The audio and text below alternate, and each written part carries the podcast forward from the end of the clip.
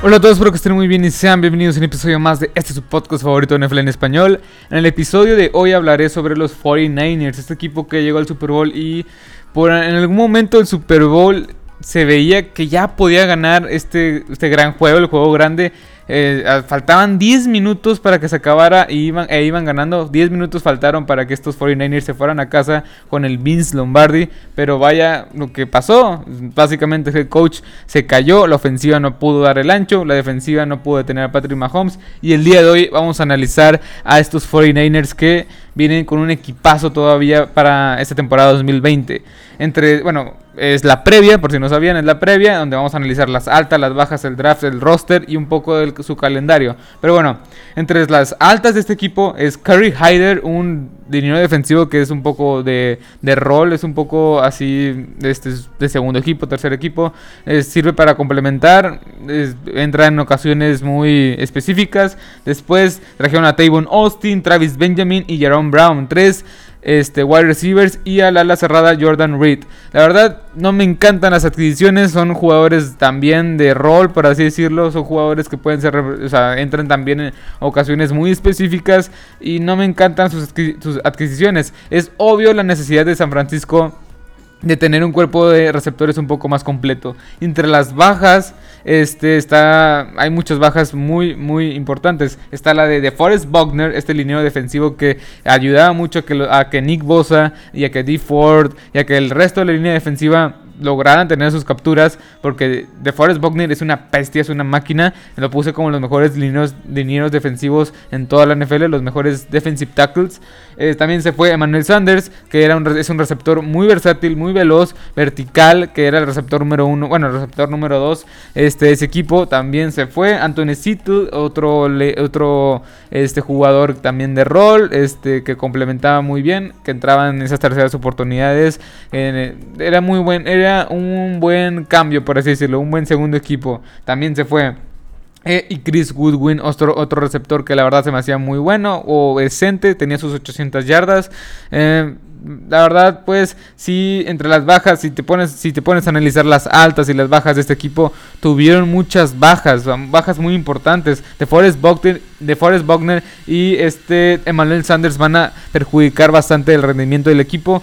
Y las altas, pues no veo ningún nombre que tú digas, wow, o sea, no veo a ningún nombre que pues pueda suplir estas diferentes salidas. Y en el draft, en las primeras dos rondas tomaron, en la primera ronda tomaron a Javon Kinlow, a Javon Kinlow, y en la segunda tomaron a Brandon Ayuk, esperando suplir la salida de este de Forrest Bogner con Javon Kinlow y la salida de Manuel Sanders con Brandon Ayuk.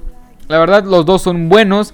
Son novatos, no sé qué esperar mucho de ellos. Se hablaba muy buenas cosas de los dos, pero ya veremos cómo se desenvuelven poco a poco.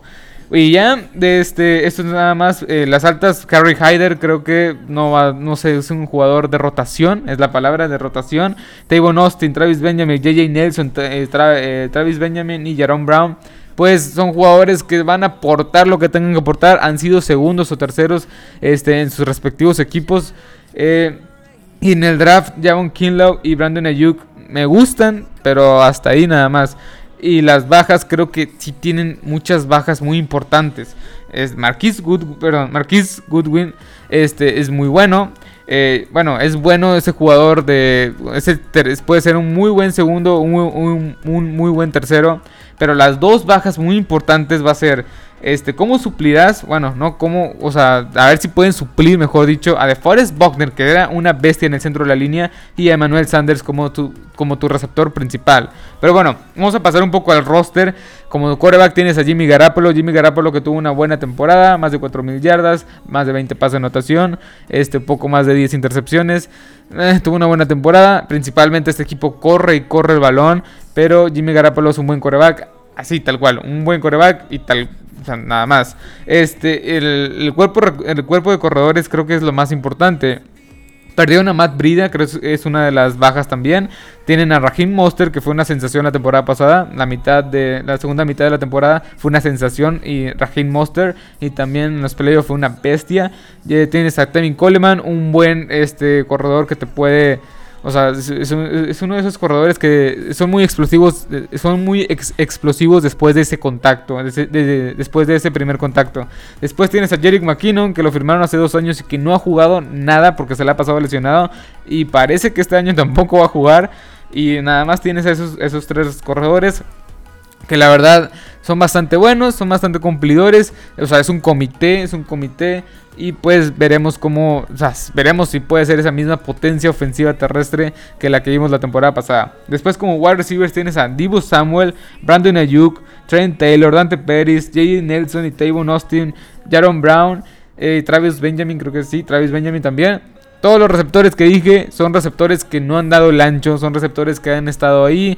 Travis, Travis Benjamin creo que es, es, un poco el más destacable. Dibu Samuel, que era el principal receptor que se iba a volver, que se iba a volver un receptor número uno. Que la verdad jugó muy bien la temporada pasada, que va a entrar a su segundo año. Pues se perderá unos cuantos partidos por una lesión en el, en el pie. Brandon Ayuk este, hace, unos pocos, hace unos pocos días se, se lesionó. Y ahorita están, o sea, están viendo, están urgidos por un receptor número uno. Tienes a Jay Nelson, Tavon Austin, que ha sido Boston, o sea, no, no, han dado el ancho. Dante Pérez, pues veremos cómo se desenvuelve en su tercer año. Trent Taylor, o sea, veremos cómo este equipo Arma un buen cuerpo de receptores con todas las lesiones a su alrededor y las bajas a su alrededor. Y como alas cerradas tienes a George Kittle y Jordan Reed. Los dos me gustan. Bueno, Jordan Reed creo que es un, es un ala cerrada que a lo largo de los años ha, quedado mucho que deber, ya que no se ha mantenido sano. Y George Kittle pues es de lo mejor que hay en la NFL o sea, de lo mejor que hay en la NFL me refiero en general. O sea, está clasificado como número 7 en top 100 jugadores de toda la liga para esta campaña y se lo merece. Es, un, es una ala cerrada que se, de ser no drafteado o que uh, caerá a la quinta ronda. Ha superado las mil yardas en dos de sus últimas tres temporadas y me encanta. Es un jugador muy confiable, muy duro, muy buen bloqueador. Me gusta mucho George Kill. Se me hace el segundo o no, el primer, el ala cerrada número uno en toda la NFL o el mejor ala cerrada. Pero bueno, y Jordan Reed, pues no sé qué esperar mucho, no sé qué esperar de él. No creo que sea titular, obviamente está George Kittle ahí. Pero bueno, eh, como la línea, la línea ofensiva, creo que la línea ofensiva es un gran fuerte de este equipo. tienes como left tackle, como tackle izquierdo a Trent Williams. Me encanta Trent Williams. Llegó a intercambio de los, este, del equipo de Washington.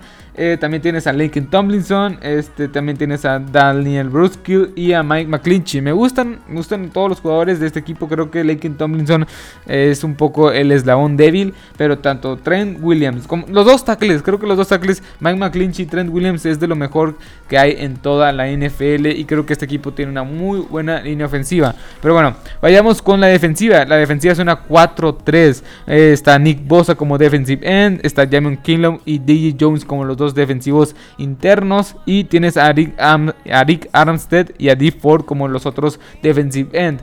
Esta línea defensiva creo que tiene su, tiene su principal núcleo de jugadores. Tienes todavía Nick Bosa que apenas va a entrar a su segundo año, a su segundo año este, en la NFL y ya es una superestrella. Dee Ford decepcionó en grande la temporada pasada. A Rick, Armstead ya le pagaron y se espera que tenga de perdido. Yo espero que tenga de perdido 15 capturas. Y Jamon Kinlow veremos cómo puede suplir a la salida de Forrest Buckner. Esta línea defensiva me encanta. Es una defensiva 4-3.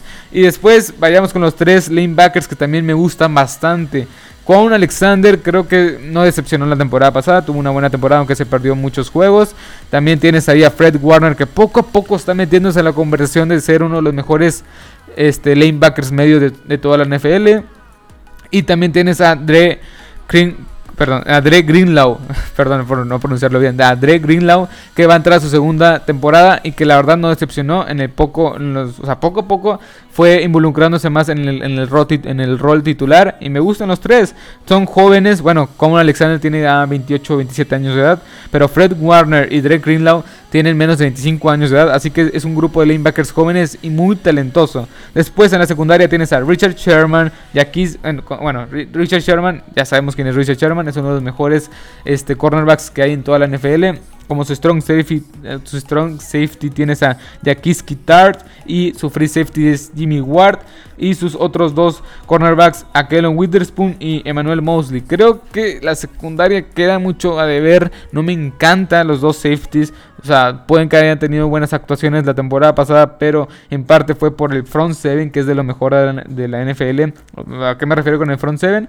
Con los cuatro este, linieros defensivos, como es Nick Bosa, este, Javon Kinlaw, Arik Amstead, D. Ford. Estos cuatro me encantan. Este, y los tres lanebackers, que es Juan Alexander, eh, Drake Greenlaw y Fred Warner. Los tres, estos, estos siete jugadores, que es el front seven, el, el, frente de siete, no sé cómo explicarlo, es de lo mejor que hay en la NFL. Y gracias a eso es que la secundaria puede tener un poco menos de trabajo. Pero bueno, Richard Sherman sí me sigue pareciendo uno de los mejores en su posición, o un jugador sólido. Jaquis Tart no me encanta, Jimmy Ward tampoco. Aquelo Witherspoon va a entrar a su segunda temporada. Veremos cómo se, desenvuelve. Emmanuel Mosley también. La secundaria queda de ver, en mi opinión. La secundaria sí no me encanta, pero pues, bueno, es lo que toca. Este, y bueno, su récord, el récord que yo le veo a este equipo es de 11 ganados, 5 perdidos. Es un equipo que viene de perder el Super Bowl de una manera muy fea, por así decirlo. Van, es, un, es, un, claro contendiente, es el claro favorito que llevarse su división. Esa división que va a estar muy ruda, muy peleada con los, este, con los, Seattle, con los de Seahawks de los de Russell Wilson y Pete Carroll. Van a, van a ir contra los Cowboys. Tienen unos cuantos juegos que sí este, pueden que pierdan y mucha gente los ven ganando. Yo, pero yo, yo espero que tengan un récord de 11 ganados, 5 perdidos o 10 ganados, 6 perdidos. Pero bueno, espero que les haya gustado este episodio, espero que les haya encantado. Estoy en, en voy a decir las plataformas en las cuales estoy. Estoy en Apple Podcast, en Google Podcast, en Spotify, en Anchor y claramente en YouTube. Y pues, este, síganme como Marcelo Osada. También estoy en Facebook. En Facebook subo las noticias casi al instante. Pero bueno, estaré subiendo las previas de este, de los diferentes equipos de la NFL a lo largo de estas semanas. Y también tengo unos episodios que quiero compartir, por así decirlo, o que quiero, este, pues subir que es de lo de cómo aprender la NFL. No, no, tengo muy bien en claro cómo lo voy a llamar, pero es básicamente los conceptos más básicos de la NFL para todas las personas que no, este, no entienden mucho este deporte. Pero bueno, espero que les haya gustado este episodio, espero que les haya encantado. Así que hasta la próxima. Adiós.